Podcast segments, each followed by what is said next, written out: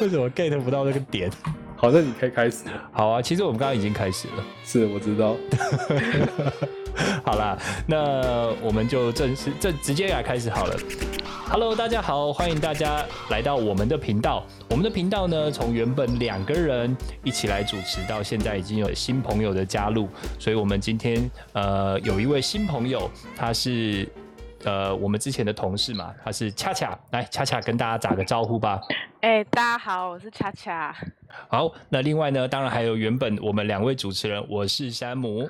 大家好，我是青维。对，欢迎大家呃再次回到我们这个节目里哦。那我们今天呢要聊的题目哦，其实跟大家或许啦，在呃社会上打滚了一段时间，好像也蛮有关系的。那这个这个题目，我想，哎，青伟，我们今天要聊的是不是跟一些比较奇怪的职场制度还有文化有关？对啊，这让我突然想到，之前在好几年前有面试一间跨国企业，你知道吗？然后面试官是韩国人，然后我们远端面试，对对对，康萨哈密达，对，然后我就 好打完自我介绍完之后，他就叽呱讲了一堆这样子，对，那他说什么？我不知道，我听不懂啊。那他，所以他是我刚才说，我刚才说对不起，我听不懂韩文这样子。哦，他他就是因为你是韩韩国的企业，所以他跟你讲韩文。对，maybe 我不知道，反正我听不懂。他没有先问你懂不懂韩文啊？还是长得像欧巴？哎，有哇哇，你真的太高估他了 这样子。然后后来我就后来我就想说，哎，他突然停下来，可能觉得我没有 feedback 这样子。然后我想说，哎，那没关系，我们可以换回中文就好。你说你刚刚这样说吗？对对对，我想说趁机要就是展现自己的大方。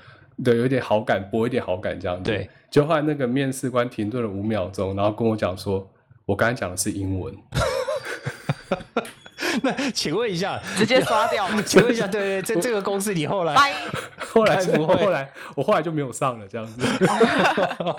好，那我想这个有这应该也是孽缘了，就是进去的话可能也不会太好过就对了。对对对对。所以呃，其实讲的呃，刚刚讲的可能就是面试嘛。我想我们有工作之前应该都要经历呃不同的面试。那有人可能运气好一点，面试个一两间、三四间就上了。对，有人可能就好几间，就是这个各种流浪，就是南征北讨这样。对，有人被公司找，有人找公司这样子。哦，对啊，哎，我还没有被猎头过哎。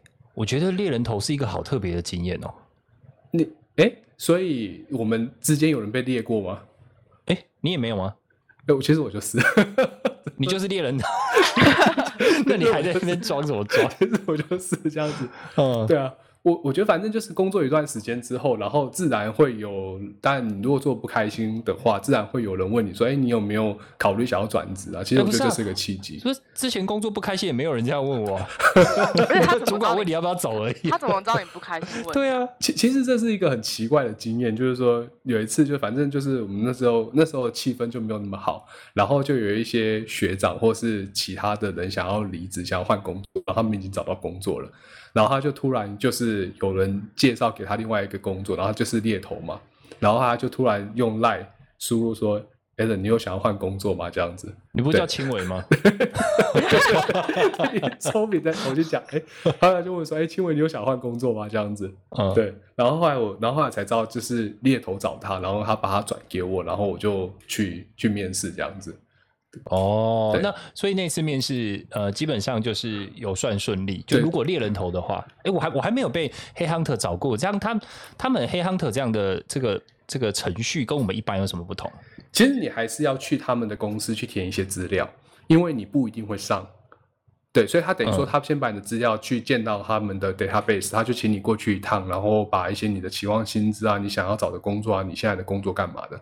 可其实通常，通常就是像我那时候去的时候，就只是形式上去登记这些资料而已。对，然后其实就是把我直接把我的履历转嫁到两间公司，就是他们现在这两间他们正在有需要就是找人的公司这样子，然后其中我就面试。所以有少掉什么程序？跟我们一般投履历的时候。呃，其实我觉得没有，只是像我们公司，他会就是他会比较相信猎头找的人比较有品质，所以我们人资其实很爽，知道吗？不用工作，反正就是从猎头这边找找人进来这样子，然后就是猎头会跟公司 charge charge 一笔费用这样。对对，就是你可能第一个月的月薪之类的啦，哦，有那个比例啦。有听说是听说是年薪的三十趴。哦，这么高哦，这啊！么高，对，就是说，假设就是比如说像我能待超过半年的话，然后他们就会直接 charge 年薪的三十 percent 这样子。哦，这样很高哎、嗯，对啊哦，反正就是他们的他们的那个这样子，这样听起来也有个一两万块 对对，我也是这样想，对对对，我觉得 至少他要收个一两万块哦，美金啊，美金啊，那如果你没有上，他就他就没有就没有赚这样，对，就没有赚。然后，所以我觉得像如果被猎头找的话，最好就是有那种抱持那种比较 open mind 的心态，就是说，反正如果没有上的话，我还可以继续在我现在的原本的公司待着，这样子。我觉得哦那、了解那个态度不太一样，跟我完全没有工作，我现在要找工作，然后很渴望有一份工作那种感觉、那种态度有一点点不一样。对啊。不过我觉得这其实是对你自己会更有自信嘛，因为其实你找你只是想要跳到更好的一个公司而已。对对啊，对所以嗯态度不太一样。但像我们一般的工作经验，可能就是呃，大家找到一个，要么就上这种所谓的人力银行去找，要么就到各个公司他自己的官网可能去投那个履历啦，或者是还有一些就是所谓的内推哦，那可能就是公司同事有认识的，然后他请他帮忙介绍这样子。我之前有一个同事说，像我这种白手起家找工作的人，我就想说，靠谁嗯不是白手起家找谁不工作是白这是 什么手起家找工作？为什么在说中文我什么都听不懂？好，懂。所以基本上呢，有遇到这样子的经验，应该是他等于呃信任感比较高，就是你可能在第一关的这个第一印象，或许就会比较加分了，在猎头这边。对对，其实我觉得是这样，因为公司相信你找来的是他的要求的想要的一个条件，总比你自己去慢慢去筛、慢慢去雷这样子好。了解。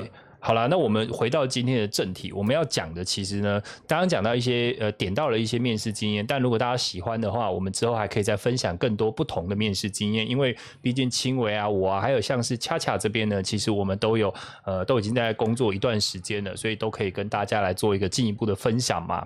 这样听起来很像我们常常换工作一样。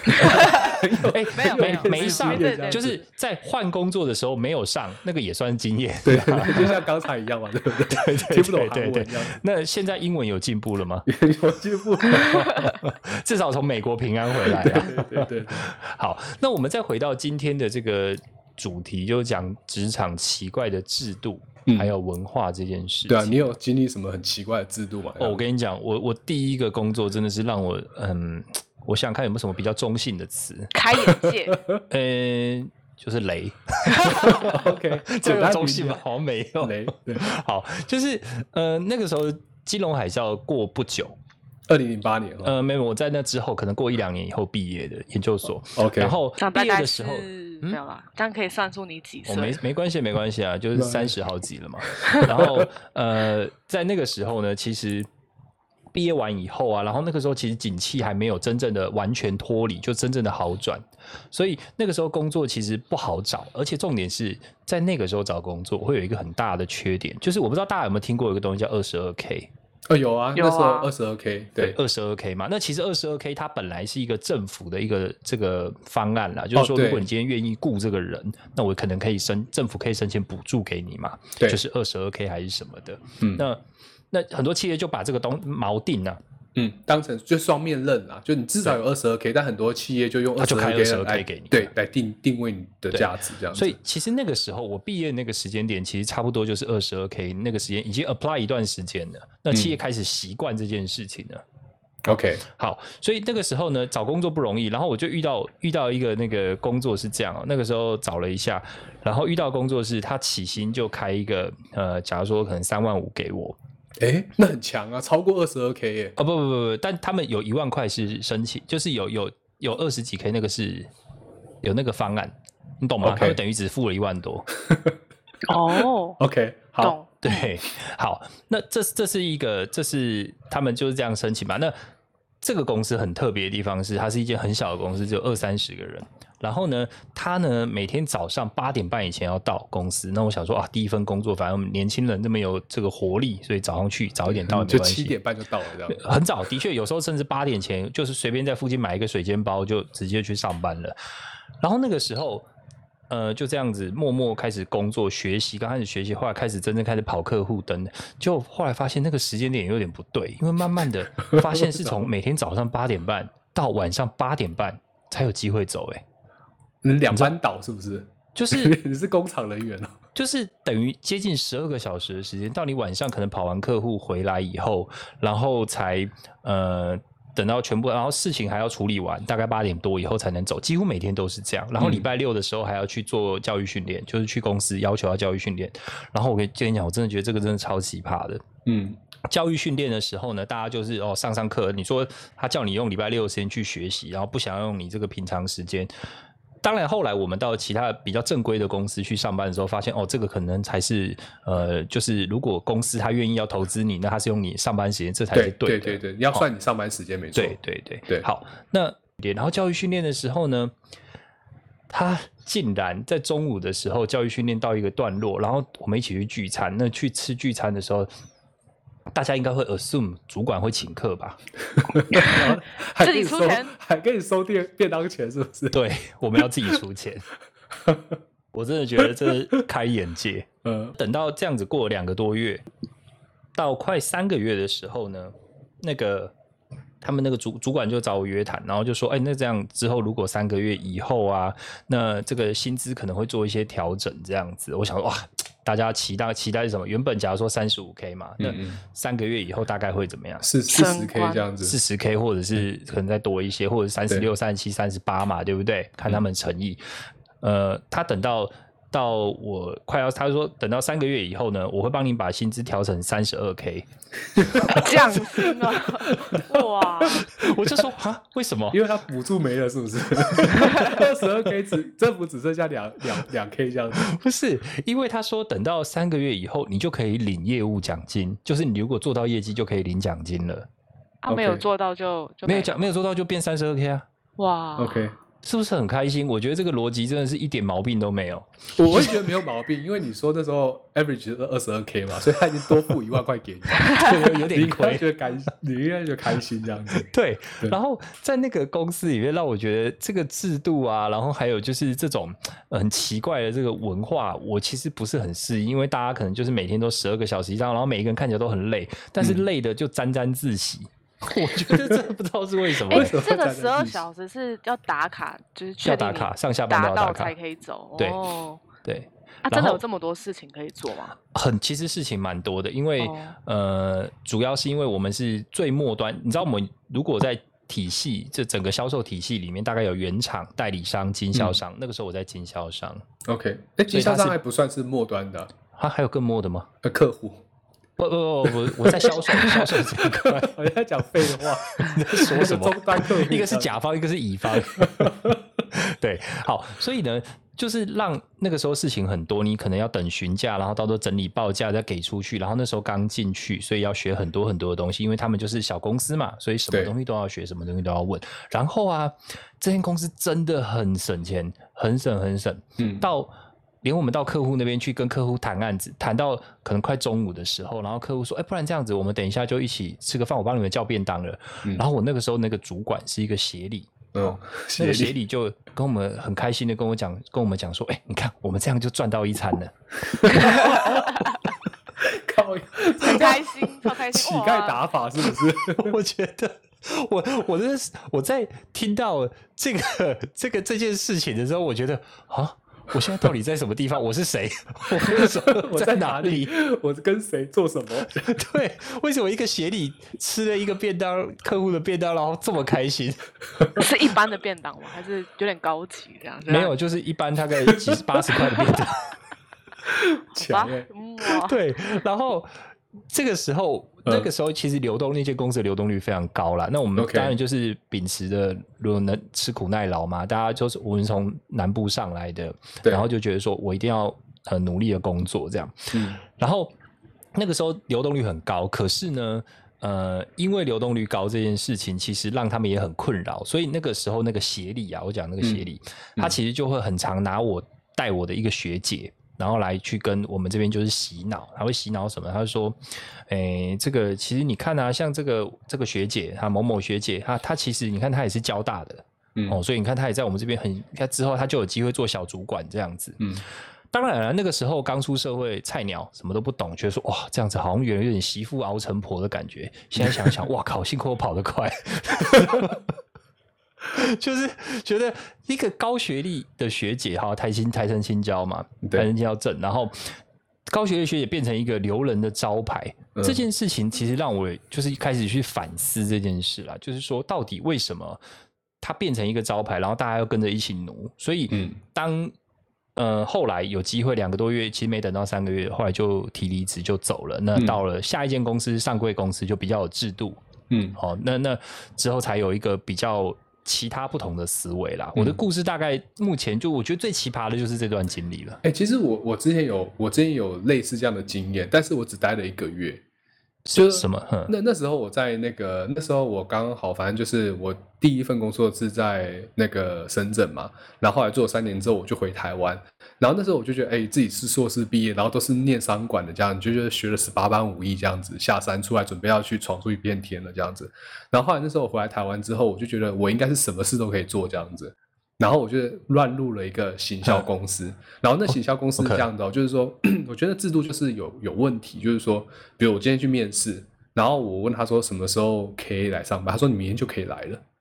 就我后来那那那很好，表示他们真的很缺人的，对，可是其实我后来会，当然有一些经验之后，我却发现其实这种公司相对比较种越雷。对，相相对比较雷。然后后来我就觉得，就是说，其实像台湾不是会有讲一些，就是那种就是工程师啊啊，第一我们开玩笑，他卖干嘛，对不对？。对，对然后，但是至少他卖干可以得到相对应的报酬。但是我觉得行销公司，但是他那时候开给我的薪资很高，然后也是 BD 啊这样子，你要重新去找 business model 啊，任何的业务机会你都可以去谈这样子，然后任何的广告行销啊、自助行销啊，然后跟公关公司合作，你都可以去谈。但是我后来发现，行销公司其实是某种程度程度来讲，对于那种女生的那种工程师的感觉。可是就是你知道，在行销公司，我看到有很多女生，比如说学商管的，她们就有很多的那个，她们就有很多的那种期盼，就是想要去进到一个就好像是外表很光鲜亮丽这样子。可其实我觉得他们那些人都好像免洗的一样，就是说大概就是三到五个月，然后就一直换一批，一直换一批，一直换一批。可是他们花很多时间，他们却没有得到相对应的报酬。啊，我觉得超可怜的哎。相可是那那后来你为什么在这样的体制下面，你会觉得觉得公司有问题，就是说，就因为我是 BD 嘛，所以我是直接跟执行长，就是飞正就是老板啦。然后老板就是某人力银行的做了很久的一个老板，然后自己出来开公司，然后家里有一些背景这样子，开了一个行销公司。然后我觉得他每次在跟我讲一些都是很虚无缥缈的东西。他说：“你觉得我们公司是什么？”他劈头就问你，哦，然后我就说：“哎、我们不是就是公关公司吗？这样子。”他说：“不是，我们是什么？呃，数据科学公关服务。然后我就想说：“你在你在公山小，嗯真的真的，数据我就觉得说科学，你就你就是你你在你知道你在讲什么吗？然后我看到有很多就是那时候要策划一个活动啊，然后他们都是那种熬夜啊，然后就是那种每天早上大概九点多到公司，然后晚上九点多十点多才离开，甚至有有的哦十二点一点才离开。然后我真的觉得能够待的人真的很厉害。然后可是那时候因为我还太菜了，所以我觉得那时候我才做一个月我就提离职，我觉得我自己很像卤蛇。这么早就醒醒过来了，没有想说就是要打拼下去。我觉得有问题，就是因为我我那时候就是我觉得很奇怪，就是我在公司工作完，我从早上八点到嘛，然后晚上八点下班，八点下班之后，我再回来去设计一个就是他们想要的一些提案，然后公司要怎么发展，然后弄到十二点，然后隔天再继续弄。我就说，到底是我有病还是公司有病这样子？所以我真的觉得，就是有时候真的是要小心一点，就是说你会觉得好像各方面都很要怎么，各方面都很很好的公司，对，应该各个方面都很很有弹性的公司，其实我觉得我很我很怕这种公司，就超雷的。对各方面都很有弹性的，你觉得超雷？很其实很雷，就是说他反而没有目标？对他不，他不会给你上下班的时间，让你觉得哦很有弹性，那就是说明你要很晚下班。然后你可以很，你可以去想一些，你可以做各种提案的公司，其实他就是不知道他自己要做什么，对哦，，一直还一直在寻找。当然你，你可能会得到，当然你薪水才能高的话，你可能会有薪水，可是你不知道你可以领多久。我我我就有那种感觉，所以我真的就待一个一个月我就散了这样子。对，哦 OK，然后还有所以嗯对，还有另外一个我觉得所以你喜欢规定比较多的公司，感觉比较有方向，这样。我觉得制度好的公司不一定是规定比较多，对，我觉哦得制度好的公司，它不一定是规定比较多，但是它的框架和架构会让你很清楚它要做什么。哦，那这样子你怎么会离开跟我一起的前公司？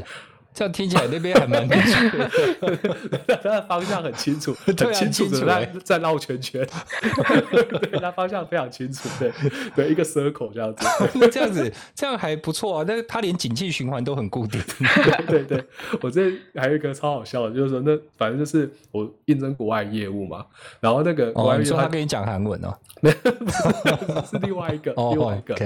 然后后来他就说，那个我们公司因为要搭配欧洲的上班时间，所以我们公司上班时间是下午一点到晚上十点，不用加班。我心想、h e l l o 到晚上十点加班，你是说凌晨两点吗？我哦，然后然后可是他是从下午一点才开始上班啊。对，但是你就觉得，哎，好像 好像跟别人不太一样。哦对啊，你都已经上到晚上十点了，还要加班加到两，那不是加到两点吗？对啊，我不，anyway，反正好了，我就我就最后就没有选了，这样子这种时间的利用方式好像蛮特别的，对很特别，就是你要怎么去怎么去想说，呃要怎么去 leverage 这个时间。时间管理大师，就是那种从六点到四五点到早上的可能十点都是你睡觉时间这样子。诶，讲到这加班，我自嗯己、就是因为就是我我自己觉得，就因为我同学有的在台上，然后有的在外上，是，然后我们有时候晚上要约吃饭的时候，大家都会要确认一下大家下班时间嘛，才可以约。对，然后就会发现，比如说外商好了，可能多数他都是责任制的，所以他比较他比较没有说什么时候要下班，就是反嗯正你事情你也可以半夜把它做完都 OK。但台商就会有一种，像我同学有时候就会，他就是硬要待到八点，但你问他。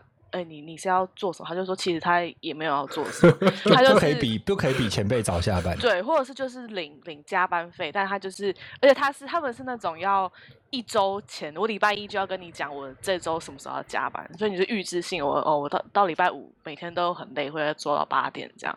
他是，然后你如果突然礼拜是真的很忙要加班，哎，你你没有预先讲你要加班，这个就没有加班费这样。这你这好好特别哦。他就要礼拜一说，哎我一到五都要加班，然后我要做到八点，所以有时候就问同同学说，那你如果真的没事做，但你说要到八点，他说那我就是去买便当，然后跟同事聊天，然后晃一下，上个厕所，大概七点半，然后摸一摸，哎，就回家，这样就是硬要带到那个时间，领到那个加班费再走这样。可是这这样至少还有加班费啊，我觉得。但他们就会变成，有时候就会有一点像，可能一开始公司给的薪水就是要把加班费都包进去，才会是一个比较好的 package。但他就硬要你，就我觉得这样子对公司来说到底是好还是坏？如果一开始就给你 OK 的，然后你可以有效率的在，比如六点就结束它，总比混到八点，然后就就是为了为了加班而加班啦，对啊，对啊，而且其实我个人没有喜那么喜欢开会，就就是就是我觉得其实大家都很忙，然后开会就有效率，所以我我其实像我的客户，我的客户有些反正就是有些台商客户，他们就是那种每天早上我正常上班时间都联络不到他，然后他晚上十点才在那边发信，然后礼拜六、礼拜天打电话给我，跟我瞧事情。我说对不起，我我没有，我礼拜六、礼拜天不上班。对，所以你有什么事情，早上你好有个性哦你就早上 态哇，度，你真的蛮有个性的欸你主管也也蛮容忍你的，还是你其实是有加班费？还是其实我是我是在家工作者这样子。哇哦，对啊哎、其实我觉得这这是好事啦，没有，这不是开玩笑，我是觉得有这样的态度，其实是在职场上不会是一件坏事。我觉得是互相尊有重，原则，就是说，如果他说他休假，我不会打扰他。然后，除非是我跟他已经有一定的交情在了，你就是要我要我帮忙瞧一些事情，我觉得 OK。那没有人每次晚上在那边发信，周末打电话的啦。说到这个休假，你有没有遇过一种情况是，嗯呃，假如说我们会设那个所谓的 auto reply 嘛，你那个信件不是会设它自动会回复吗？对对对对，好。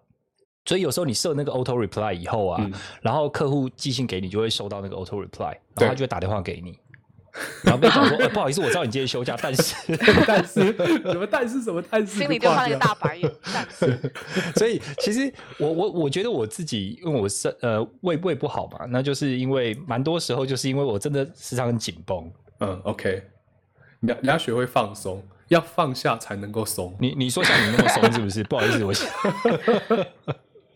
对啊，所以所以还还还有什么东西是只蛮你印象很深刻的？我我还碰到一个我很奇葩的同事，算吗？可以可以，当然算啊，当然我算。真碰到一个很奇葩的同事，就是说他推荐一些东西，都会让我觉得很傻眼。就比如说，他最近跟我讲说：“哎、a l a n 我看到一个 Netflix 超好看的剧。”然后我就说什么什么什么剧，然后他说没有没有，他说他说什么那个欲罢不能。然后我想说啊，欲罢不能，那不是就是反正就是那些。就是有一些，就是反正就是那个那种剧情，大概就是那种在一个岛上，然后男女生互相配对，我以为就是那种东西嘛。啊，我跟你讲超好看，那都有深意这样子。结果后来我深意生意就是有更深一层的意思。哦，对，那都有深意。我想说，诶，那这种那好、啊，那我看帅哥看正妹也不错，然后就点开看，看完八集之后，我 真感受不到什么深意。然后后来我就问他说，诶，那个我问你哦，你到底深意在哪里？我说我们看我们讨论一下。他说没有，我看到第三季我就看不下去了。他看到第三 看集都看不下去，然后我想说 我就想说，你看第三集看不下去，然后推荐我去看，我超级火大。我就给他来来一顿老拳？然后他还有，他就推荐一些奇怪的东西。他说：“哎、我跟你讲，我吃个超好吃的牛肉面，你一定要去吃。”这样子，我心想说，到底哪到底哪有牛肉面很好吃？我开始猜啊，是什么美孚啊，或者说我们听过的一些比较大品牌牛肉面。他说。三商巧夫，我就想说三商巧夫，我说，他说 a l n 你想想看，你的人生有多少年没有走进去三商巧夫，点那一碗牛肉面来吃？回忆的味道。对，然后我说你吃的不是牛肉面，你吃的是内牛满面，超好笑，真是超爱乱推的这样子。对啊，我觉得是很奇葩的。你们有吗？没有碰到什么奇葩的同事吗？那其其实你你有没有带多带他去见见世面？对啊，好吃的牛肉面，让他知道原来这是食物这样子。对哎，台北不是美食沙漠啊。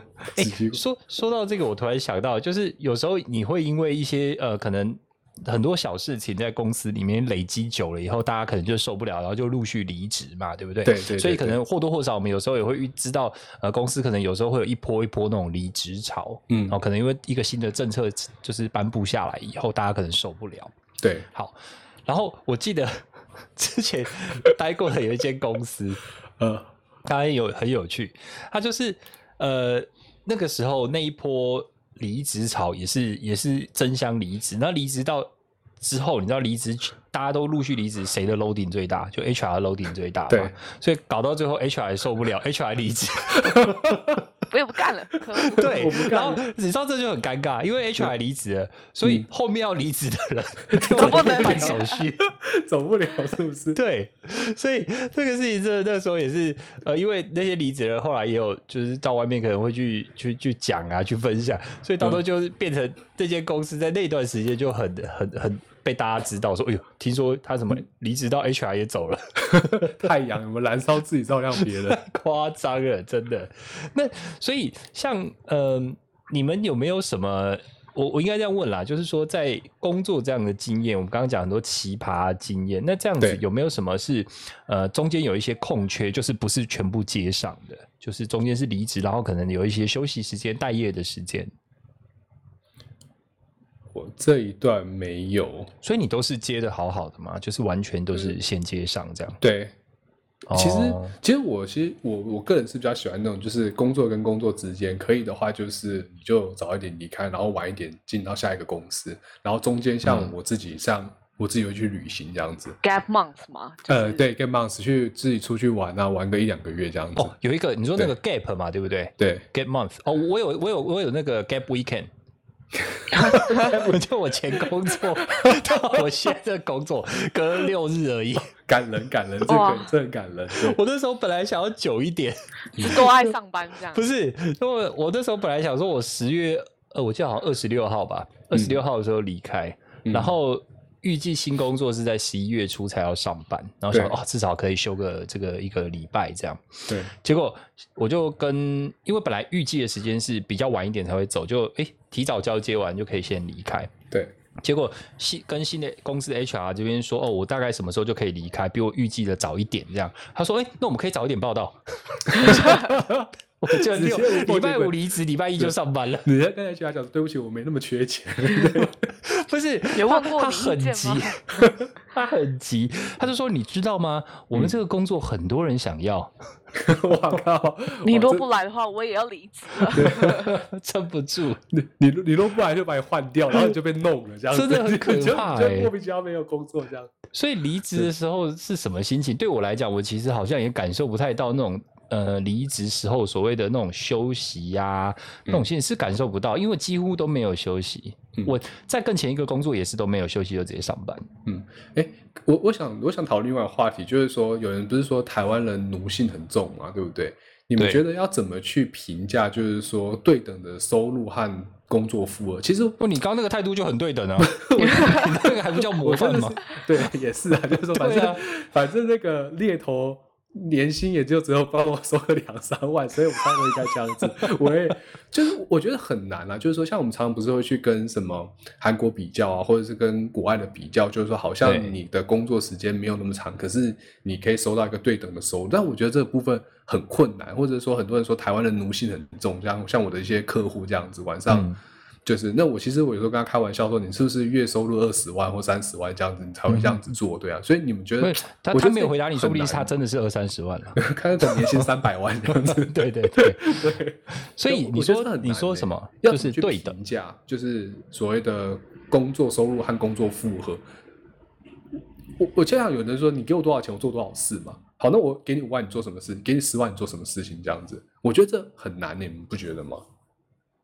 对我来讲，其实我觉得就我自己啊，我会比较在进到那个工作的当下，其实你不会想到钱。我啦，我自己我就不会想到钱，我就会想说现在这个任务要怎么解决。对，我我这我这时候变得比较短视，就是我只看得到眼前，因为如果我这个这个交代下的任务做不了，我可能明天就没工作了。哦，竞争力那么激烈，对。我我还记得我听到一个段子哦，你知道那个时候年轻刚毕业嘛，对，他们就在讲啊说，呃，其实你不用担心工作这件事情，嗯。因为年轻人你年轻嘛，嗯。所以你的机会是无限的。OK，但你真正到了职场以后，你会发现另外一件事，嗯，就是年轻人也是无限的。所以你的无限比无限，你用求极限原理就趋近于零。这蛮这蛮有意思的，对，所以这时候就会感受到很大的压力，尤其是我们在金融海啸之后啦，之后嗯那一波、嗯来工作的时候，就会特别特别的印象深刻。嗯，对，那个时候我我有学，哎、我有学长找工作找半年呢、半年还好吧？但是他是很努力，他投了两三百封履历。哇，你你要知道，两三百封履历，他是硕士哦。其其实这样真的对自己的那种成就感会打击很大。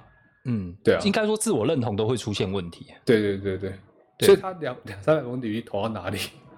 啊？什么意思？他各种公司啊。各种公司这样。对对对对，就差保全，哎，保全好像也有投吧，我记得。哎、不过这真的就是，反正这种东西你就很难去此一时彼一时，你真的很难去 judge 这样是对还是错，或者怎么样。对啊，但我刚刚那个奴性的问题啊，我我自己觉得，就是因为你知道，我之前在国外的时候，就会发现他们真的就是可能四点就是下班就在就就是在外面喝酒这样。我觉得台湾人就是比较负面讲奴性，但是比较正面，我觉得是台湾人的个性上面本来就比较。比较有团结，或是会比较去 care 彼此，所以你也不希望说你的部分没有做好，影响到其他人。我自己是这样啦，就会觉得说，我我就想把我的工作，就是虽然可能我要多一点时间，可是我也不希望因为我的问题影响到公司或是呃同事或是客户，所以就会觉得说，嗯，我要做好，即使我的工作时间很长。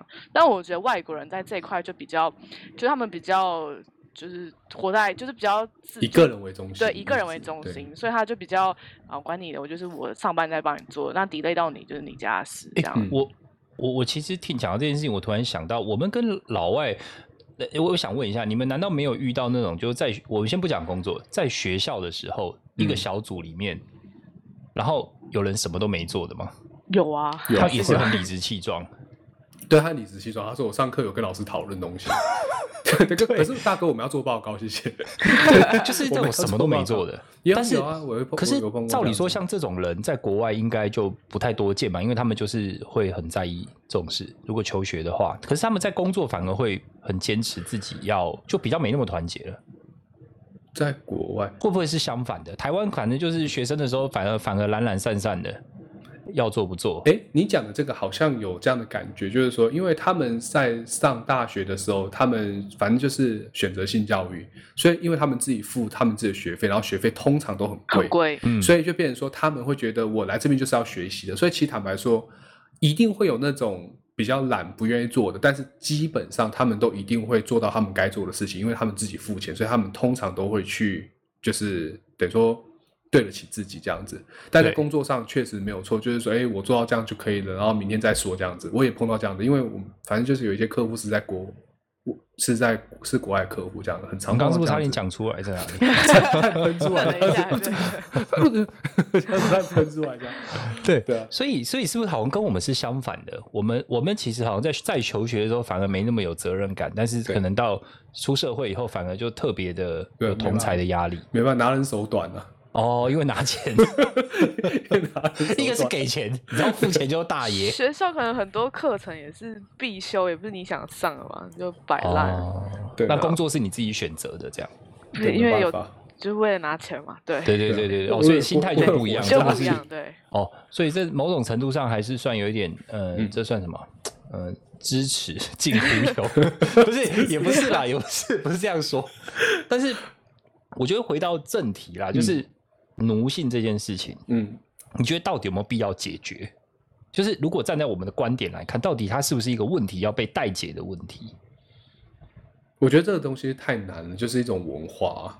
对，我觉对，得是他他文化，他他已经形成一种文化，不是说 OK，我们今天我们三个人，然后我们我 我不奴这样子，呃对你是蛮不奴的不要来吵我，跟你对看齐挂电话，对，嗯你就就可以这样子做。但但是其实并不是很多工作像我们这样子，因为我们公司其实我们公司有放假或是周末不需要工作的正当理由。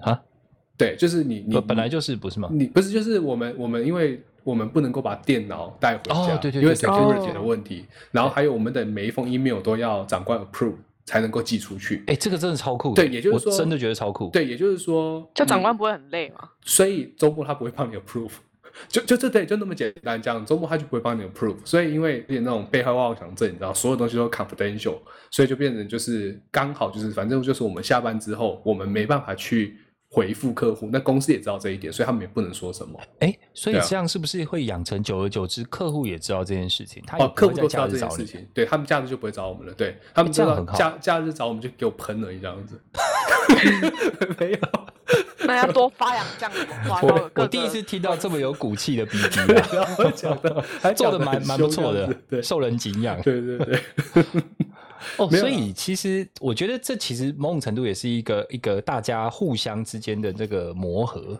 跟客户之间，因为主要我们的如果你是呃 customer facing，就是你要跟外界磨合嘛，对对对那这个磨合久了，他们也都懂你的对，所以他们去找别的别的 supplier 厂商了。对找别的 supplier 就不会找你了。